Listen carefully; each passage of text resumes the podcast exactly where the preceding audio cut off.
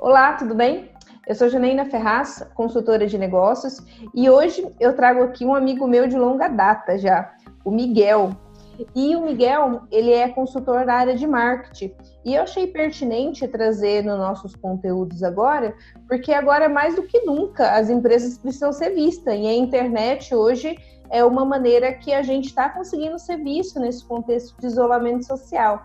Mas, Miguel, eu já te conheço bem, mas eu gostaria que você se apresentasse para o pessoal, falasse da sua formação, das suas experiências, como o que, que você tem atuado dentro da sua consultoria de marketing, falasse um pouquinho da Brava Gestão também. Tá bom. Primeiramente, quero agradecer a oportunidade de estar conversando aqui com o pessoal que está te seguindo nas redes. Eu tenho acompanhado seus conteúdos anteriores e tem sido de grande valor, assim, né? Elas têm trazido contribuições distintas assim que acabam se complementando como um todo. Uhum. Bom, eu sou Miguel Almeida, eu trabalho como consultor de marketing, é, oficialmente, assim, somente como consultor de marketing, já tem quatro anos, né? A gente, o meu trabalho ele é focado em geração de lead, construção de funil de vendas. O que, que é isso? A gente utiliza as redes sociais, a internet de maneira geral, para poder é, achar o cliente certo e trazer ele para dentro de uma estrutura de atendimento focado na venda, né? Então hoje o meu trabalho é como é, quando, quando tem um cliente novo e ele não entende muito bem essa linguagem de venda de marketing digital, falo que eu sou um prospector ou um vendedor digital. Eu acho o cliente certo para poder trazer ele para dentro do atendimento lá da, das vendas, né? É, e agora, Miguel, nessa, nessa questão, o marketing digital tem se, se tornado, às vezes, a única ferramenta né, que as empresas têm para conseguir é, permanecer em relacionamento com seus clientes, oferecendo os produtos.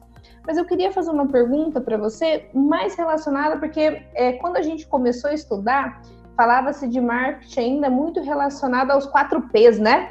Que era a tal do uhum. produto, da praça, do preço. E isso aqui hoje, se a gente pega esses quatro P's, eles são muito, é muito mais expandido, né? Fala-se de oito P's já, eu não, não sei qual, qual, quantos P's a gente está hoje.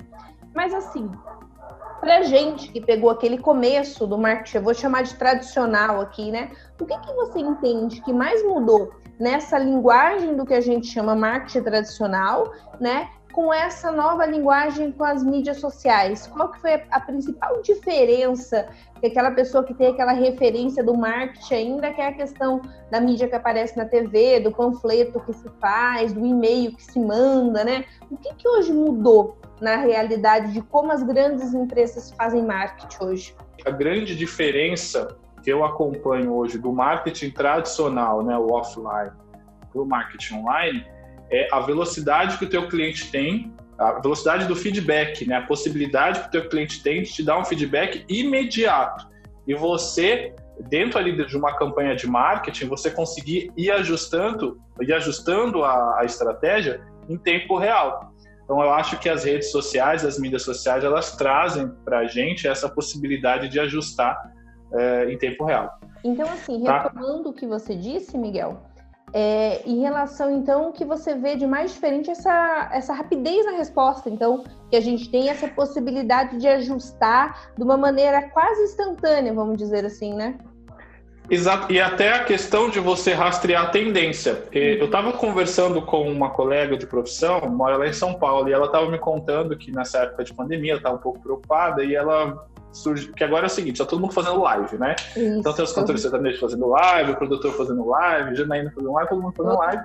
E, é, e aí o que aconteceu? As grandes agências elas estão fazendo o seguinte: vamos supor, tem um, um cantor lá muito famoso e aí tem uma marca patrocinando esse cantor. Essa marca está contratando pessoas para ficar monitorando os comentários daquela live. Para ver se nos comentários você consegue identificar algum comportamento de consumo ou até mesmo algum gerenciamento de crise, porque né, tem o pessoal que gosta, tem o pessoal que não gosta. Então eu acho que o marketing digital, e além disso, né, essa é uma diferença, a questão da, da velocidade do feedback. Só que também uma, uma das coisas que eu acho que mais do que isso é a democratização da mídia. Eu acho que o marketing digital ele possibilita a democratização da mídia também.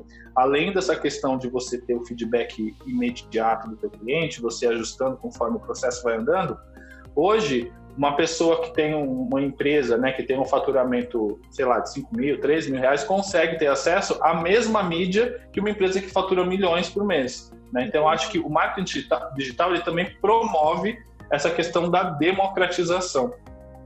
É, e é até engraçado, Miguel, acho que até um link que você mesmo compartilhou comigo é, quando a gente estava é, discutindo essa questão do marketing digital. Hoje as pessoas buscam cliente, às vezes, nos comentários dos concorrentes, né? E isso é uma prática que é, é aquela questão do porta a porta, é, de uma maneira trazida para o marketing digital, né? Você olha lá que comentou com seu, no seu concorrente, e isso também, é, de certa forma, vem uma ideia que as pessoas não conhecem muito, que eu acho que tem a ver um pouco com essa potência que a internet tem, que é a tal do remarketing, né? Que a gente consegue por meio por meio do comportamento. É, eu sei que a gente está dando um pulo um pulo lá para frente, né? Mas eu achei pertinente a gente colo é, colocar isso. Até você poderia explicar o que era o remarketing. Depois a gente vem construindo essa ideia para o pessoal compreender certinho. Tá. O marketing digital ele trouxe a possibilidade de você rastrear o comportamento do seu cliente nas redes sociais, né? Então você consegue estudar de uma maneira muito mais real time ali no momento a forma como o seu cliente está se comportando, né? E aí existem ferramentas e técnicas e eu, eu costumo dizer o seguinte: o marketing ele é essencialmente venda, né? Então, se for pegar lá as é, definições clássicas do marketing digital, nada mais do marketing, né? Nada mais é do que você ajustar uma solução que você tem a uma necessidade que os consumidores têm. Uhum. Pronto. O marketing digital, as ferramentas de, de, de, rastrear o comportamento, né, que você falou do remarketing, são formas de vender. São formas que você consegue atingir de maneira mais eficaz, mais persuasiva a pessoa que você quer vender, a pessoa que você quer atingir ou, ou não é vender, vender o teu produto final. Sim. O que é o remarketing, né? Gosto sempre de dar esse exemplo. Às vezes a gente está, sei lá, querendo viajar, apesar de agora a pandemia ninguém está podendo, vamos supor, a gente está planejando nossas férias. E aí você vai lá no, no buscador e você digita o, o, o destino, do, onde você quer viajar. Ah, quero ver quanto custa o final do ano em Salvador. Aí você digita lá. E aí você está vendo só os preços, você não comprou nada, está só pesquisando. Quando você fecha aquela janela e você volta para a rede social, principalmente Facebook e Instagram, misteriosamente ou não, começa a aparecer propagandas do destino que você estava pesquisando. Né? Isso acontece também, ah, precisa comprar um eletrodoméstico, uma geladeira, um fogão. Você vai lá no buscador, faz a busca, depois nas redes sociais você começa a receber propaganda. Então isso é o remarketing, é uma forma de você é, rastrear o comportamento. E você veja bem, eu dei um exemplo aqui que é o que acontece na realidade. E até vou até adiantar, não sei se você me perguntar isso ou não, mas a diferença das ferramentas digitais. Por exemplo, quando eu quero comprar alguma coisa, eu já estou afim de comprar, que eu já estou na etapa avançada de compra, que é a pesquisa, eu não, não, não tenho na minha, no meu repertório é, mental e nas redes sociais para poder buscar aquilo. Então eu não entro no Instagram para poder comprar uma geladeira. Eu entro no Google. Só que eu sabendo que existe essa ferramenta do remarketing, sabendo que provavelmente o meu cliente não vai comprar de mim no Instagram, mas ele também está no Instagram, eu posso criar uma ferramenta, um pixel, né, que a gente chama, que é a ferramenta do, remarketing, onde eu sei que o meu cliente visitou o site, porque o, o Google ele vai mandar você para algum site, né? Então vamos supor que o Google mandou um cliente para o site que, que, é meu. Eu consigo fazer com que o cliente ele visitou a minha página de vendas depois ele vai voltar para o Instagram e eu fico influenciando ele nas redes sociais até o momento que ele tome a decisão de compra, né? Então isso tem a ver com que com você olhar o panorama de uma maneira mais ampla, né? O remarketing ele é isso, né? Eu estou dando aqui uma, uma explicação um pouco mais teórica, uhum. só para as pessoas entenderem, óbvio, né? Que a gente eu ensino como faz o remarketing, enfim. Mas o, é, o remarketing, assim, não é você perseguir o teu cliente, é você entender dentro ali da linha das decisões, que existem etapas, identificação do problema, pesquisa, aí a pessoa vai ver as opções depois, ela vai comprar, e aí você rastrear o cliente dentro dessa linha de compra, dessa jornada do cliente que a gente chama. Entendi.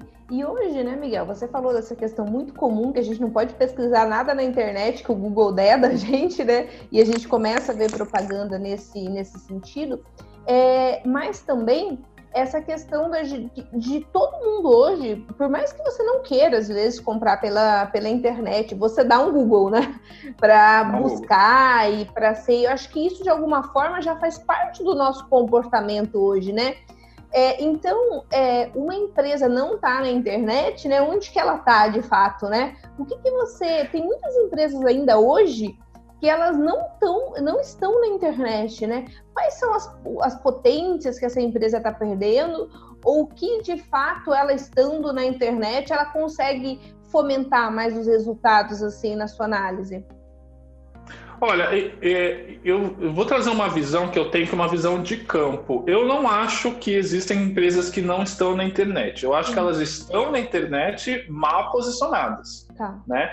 Mas eu, eu acho, eu não concordo com essa visão de que existem empresas. Eu acho que não é difícil, a não ser assim, sei lá, uma venda, um barzinho de esquina, aquela coisa que é muito tradicional, que não Pelo menos o endereço, o telefone está na internet, né? Exatamente, entendeu? Então, eu acho que as empresas estão sim na internet, mas elas estão mal posicionadas, elas ainda não entenderam qual que é o papel da internet. Uhum. É óbvio que uma empresa que tem um site e redes sociais bem construídas, elas têm uma vantagem competitiva em uhum. relação àquela empresa que só tem uma página no Facebook que está abandonada uhum. tá? Mas existe a presença digital ali, né? Eu acho que o que mais as pessoas é, perdem, os, os, os, nossos clientes, né, os donos de empresa perdem de oportunidade não estar nas redes sociais, é de aproveitar um fluxo de pessoas que elas nem imaginam que esteja disponível. Uhum. Então é um recurso, é uma fonte de, de riqueza, de renda,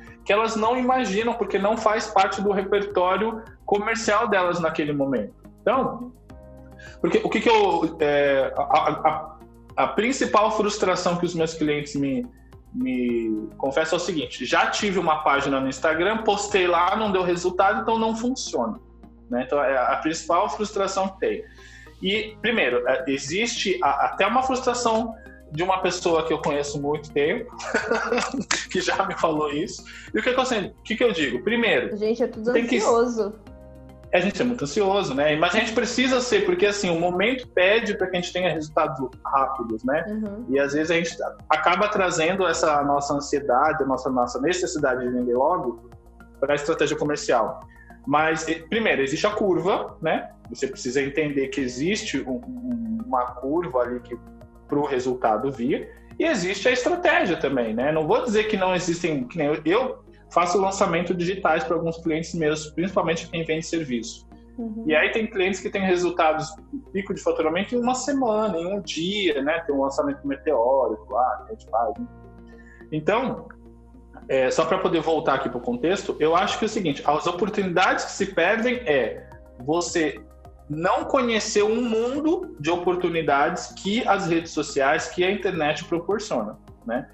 Eu acho que agora na pandemia, muito mais do que antes, as pessoas estão se dando muito mais conta disso, né? Então, eu tenho tido procura de pessoas que já tinham conversado lá atrás, já tinham falado da necessidade, só que agora elas estão vendo isso como a única saída, né? Uhum. Tem que nem restaurante, só está podendo é, atender via delivery. É, uh, tem, tem um, clientes que, por exemplo, fazem venda porta a porta, que agora não pode mais fazer porta a porta, então tem que fazer a prospecção via WhatsApp. Uhum. Então, eu acho que agora está muito mais latente e eu acho que isso é uma coisa que veio para ficar, ficar, né? É, eu acho que não, não, não...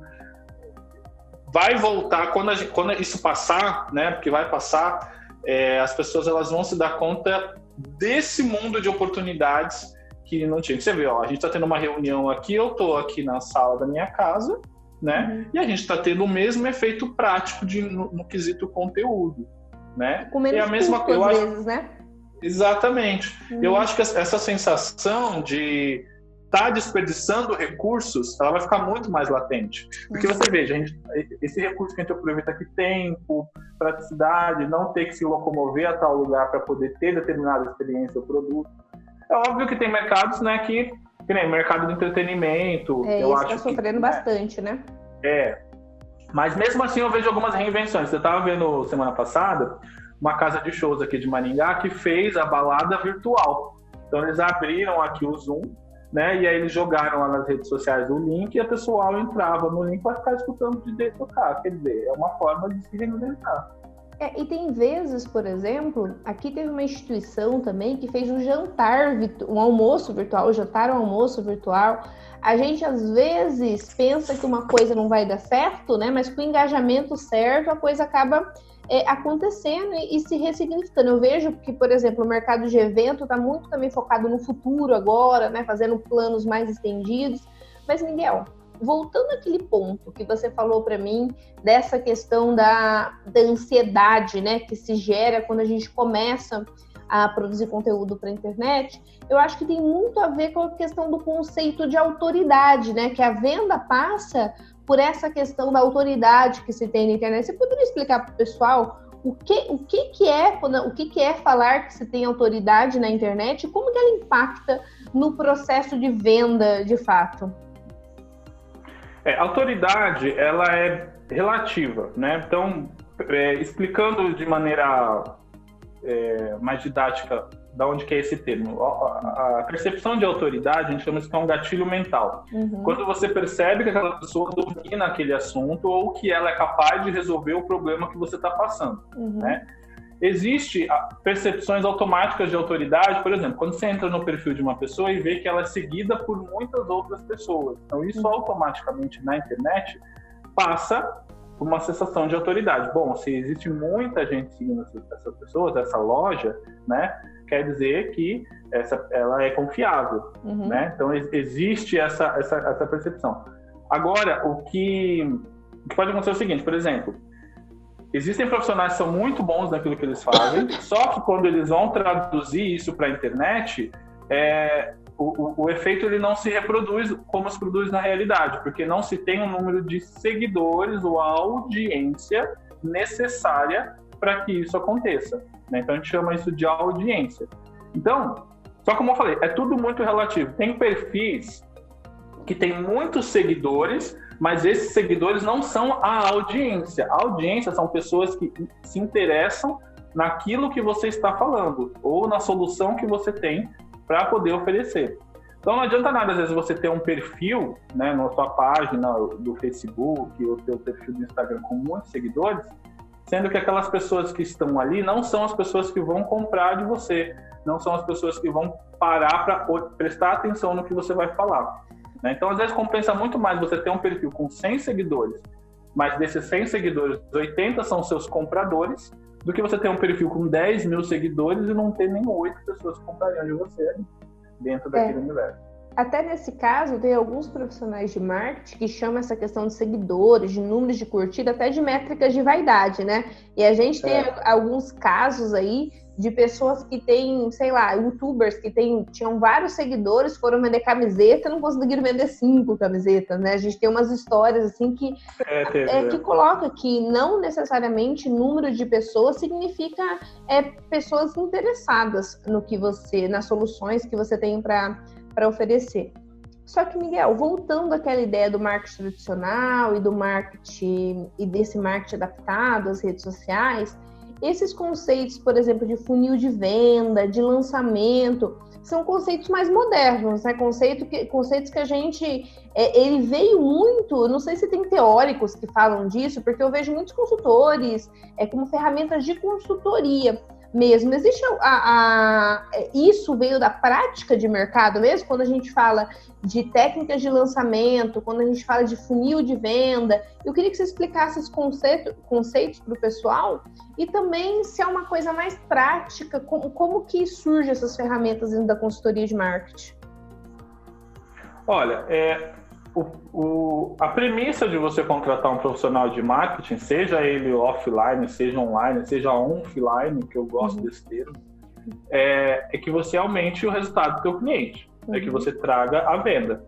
Para você chegar nesse resultado, você precisa passar por etapas. Você precisa usar técnicas, você precisa usar ferramentas. Então, o lançamento em si, ela é uma técnica de venda da mesma forma que o funil de vendas engloba todo o processo.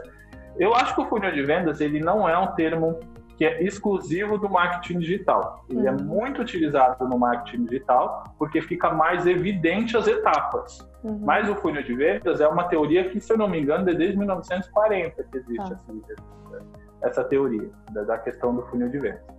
Então, para exemplificar, para quem está assistindo não ficar perdido, às vezes não entende o que é o funil de venda. Eu, quando vou apresentar um projeto de, de consultoria de marketing digital, eu geralmente apresento o funil de vendas de três etapas, né?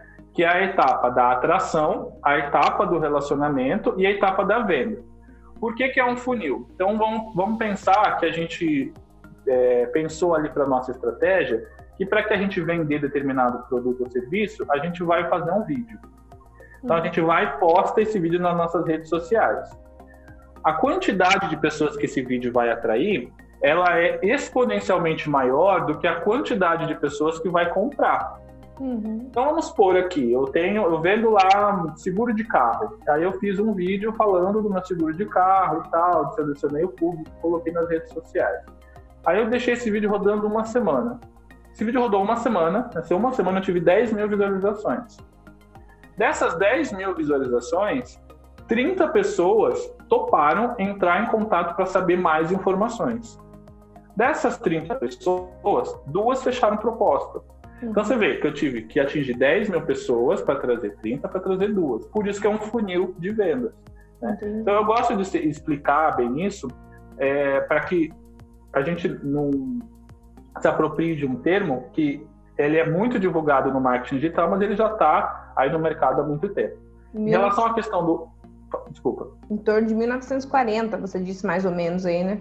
É, se eu não estou enganado, tá?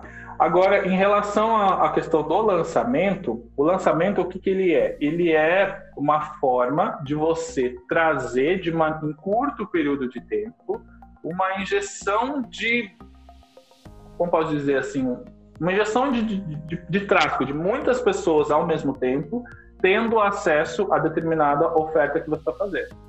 Tá? Uhum. Porque o lançamento ele pressupõe que ele tem um início, um meio e um fim, e que você está é, aproveitando uma oportunidade que é escassa, uhum. né? Então, ela. Ele explora essa questão da escassez que já vem do marketing tradicional também, né? Se a gente Exatamente. pegar o conceito de escassez para venda, a gente já estudava isso dentro do marketing tradicional também.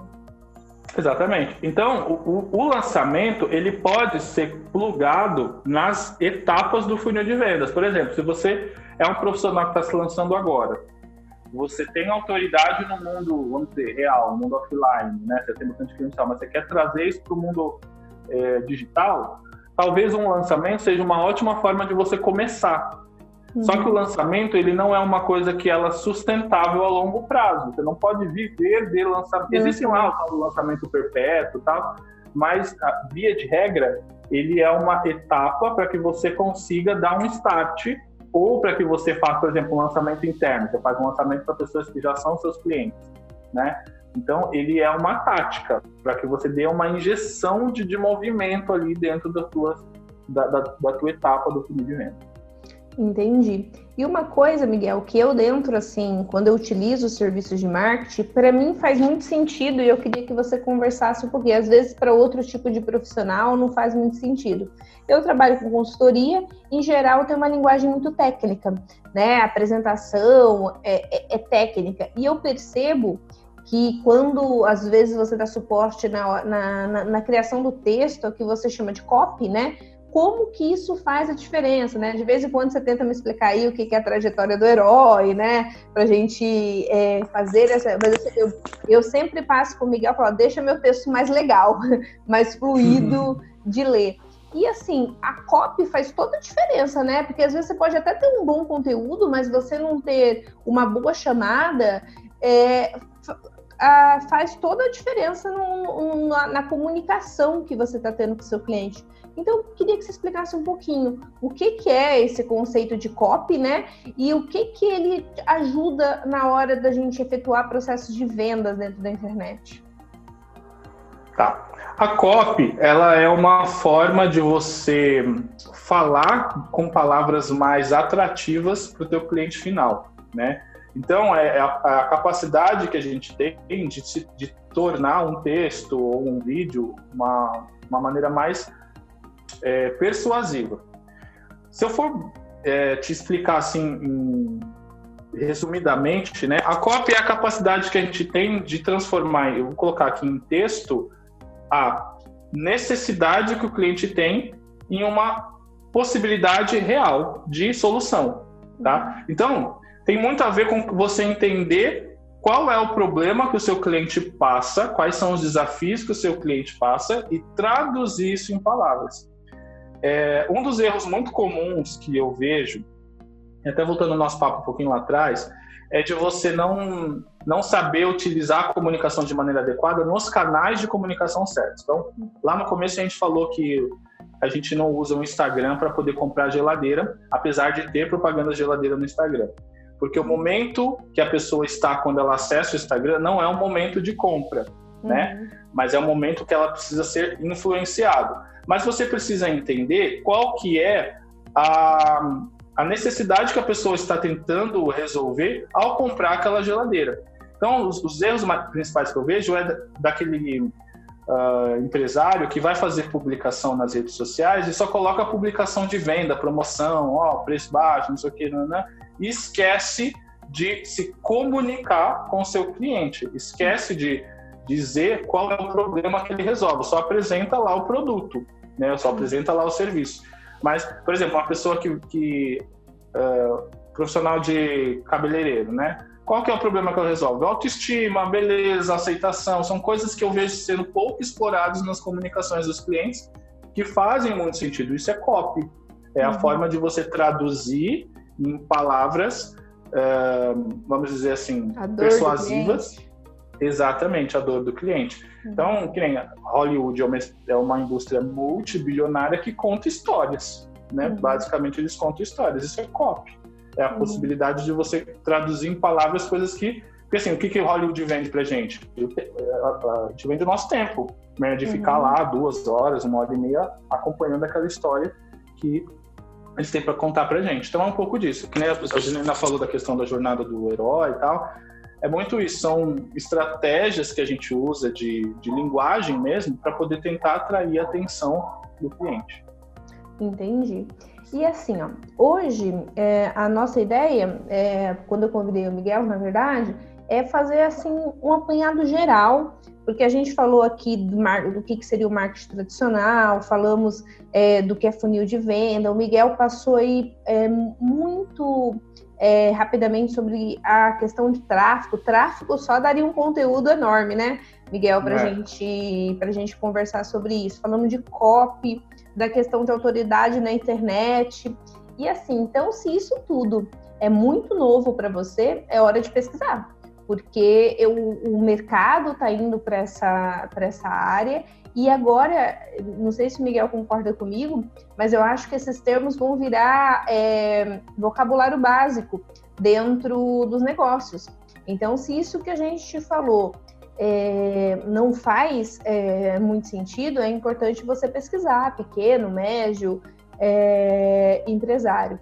E, Miguel, para a gente ir se encaminhando ali para a questão da finalização, eu gostaria que você finalizasse assim sobre como que você ajuda, né? Porque os clientes de uma forma simplificada e também como que eles podem é, encontrar você, é, você, nas redes sociais, é, como que eles podem também pedir seu auxílio, porque talvez esse começo seja importante a gente ter alguém ali que eu, eu até estava refletindo sobre isso, porque dentro dessa questão de muita live que você falou, é, muito conteúdo disponível, a gente tem sentido cada vez mais uma necessidade de curadoria, né? O que, que é isso? É você putz, definir, ó, isso primeiro, aquilo primeiro, né? Que geralmente é o que um professor faz. E no caso do marketing, quando você contrata uma consultoria, a consultoria meio que faz isso também, né? É, organiza os conteúdos e te ajuda. Então, eu queria que você resumisse aí para o pequeno empresário como que você pode ajudar ele dentro, dentro das ferramentas de, de marketing digital é, e também como eles podem é, te encontrar para de repente se aprofundar mais nesses conteúdos, porque você também publica conteúdo nas suas redes sociais. Né? Então, para a gente já se encaminhando para a finalização. Bom, eu costumo dizer, quando alguém me pergunta o que, que eu faço, é, de maneira simples é o seguinte: eu ajudo pessoas comuns a vender mais utilizando a internet, mesmo que elas não entendam nada de marketing digital, né? Então, é, basicamente é isso que eu faço. Eu pego ferramentas simples como um celular e faço com que aquela, aquela ferramenta se torne uma, uma oportunidade de negócio, né? Então, eu, eu, o que eu faço é isso. Quando o cliente me contrata, ele vem às vezes com aquela é, ânsia de que eu cuide das redes sociais e, e faça as artes e deixe tudo bonito e não sei o que. Não vou dizer que isso não ajuda, mas em determinado momento não é o principal. Talvez você ajustar a tua linguagem nas redes sociais ou você começar a se mostrar de maneira um pouco mais diferenciada mesmo, né? Faz com que você consiga conquistar a atenção do seu cliente final e efetivamente aumente a, o interesse daquelas pessoas no teu produto, no teu serviço. Para quem quiser me acompanhar, eu tenho o meu Instagram, o Instagram é a rotina do Miguel, né? Então lá eu posto algum, um pouco sobre minha rotina, um pouco sobre meus clientes. Lá no meu feed tem alguns vídeos que eu falo sobre é, conceito de audiência, público-alvo, persona, funil de vendas. Então tem, tem bastante conteúdo lá. Mas eu estou à disposição lá, se quiser mandar pergunta, mandar direct, eu vou ficar à disposição, eu vou ficar muito feliz em te ajudar. É, e você já vê que o Miguel já trouxe vários outros conceitos, conceito de persona, uma pena que a gente não vai conseguir explorar aqui, mas o conceito de persona também é um conceito fundamental, é conceito fundamental para a parte de marketing digital. No mais, eu quero te agradecer, Miguel, é, por você ter participado, compartilhado esse conteúdo com a audiência, porque é uma coisa que gera bastante dúvida também. E eu acho, eu, eu entendo, na verdade, até eu vi uma reportagem falando exatamente sobre isso, que agora os empresários estão abrindo um pouco mais o olho para essa questão do marketing digital, é, usando também a questão é, das formas tradicionais, mas como marketing digital nessa questão que deixa as empresas sem fronteiras, na verdade, né? Porque a gente pode atender Brasil, a gente pode atender mundo, né? Então isso é bem importante. No mais, obrigada, como eu falei, é, eu conheço o Miguel há muito tempo e então a gente, na hora que vocês precisarem, dá para consultá-lo e seguir na rede, nas redes sociais para que, que ajude vocês também. Eu, nos nossos projetos, a gente tem é, faz, trabalhado em parcerias também mas hoje a finalidade é ajudar de forma gratuita também da nossa contribuição, né? Para esse período que todo mundo aí tá, tá parado e pensando em alternativas é, para fomentar e recuperar também, enfrentar os desafios, tudo que o mercado vem impondo para a gente nesse momento. Obrigada, Miguel. Quer fechar com mais alguma coisa? Não, é isso. Quero agradecer o espaço. Quero dizer que existe um mundo de oportunidades, a internet ela dá acesso a esse mundo de oportunidades que às vezes a gente nem desconfia que existe, uhum. uma fonte quase que inesgotável de clientes e oportunidades e, reforçando o que a Janaína falou, se você ainda se alguma das coisas que a gente está falando aqui para você é totalmente desconhecido, você precisa correr atrás, porque senão a maré vem e vai acabar passando por cima.